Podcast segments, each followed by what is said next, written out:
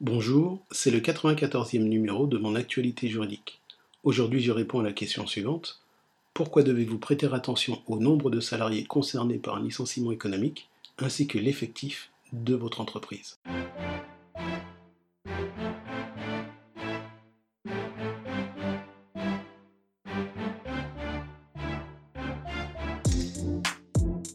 La procédure de licenciement économique diffère selon qu'il s'agit d'un licenciement économique individuel ou d'un licenciement économique collectif et également selon l'effectif de l'entreprise.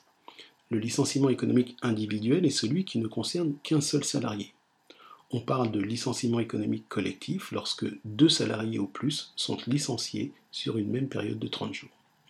En fait, la législation distingue entre le licenciement collectif qui concerne 2 à 9 salariés sur une même période de 30 jours et le licenciement collectif qui concerne 10 salariés et plus sur une même période de 30 jours.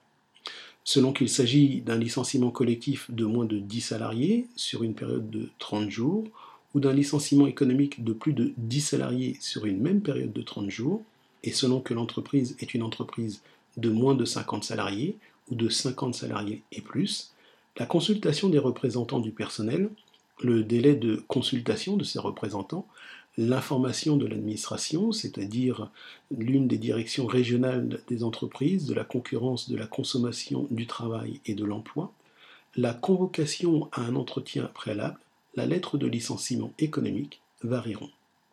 Ainsi, le nombre de salariés licenciés et l'effectif de votre entreprise vous importe parce qu'il détermine la procédure de licenciement économique applicable.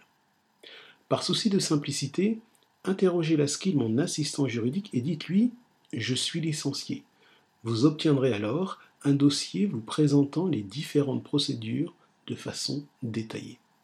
Avant de conclure, notez qu'en dépit des différences entre ces procédures, elles partagent toutes deux points communs qui sont l'obligation pour l'employeur de fixer l'ordre des licenciements envisagés et son obligation de, reclassement, c'est-à-dire, avant de procéder à un ou des licenciements, son obligation de reclasser le ou les salariés qu'il envisage de licencier.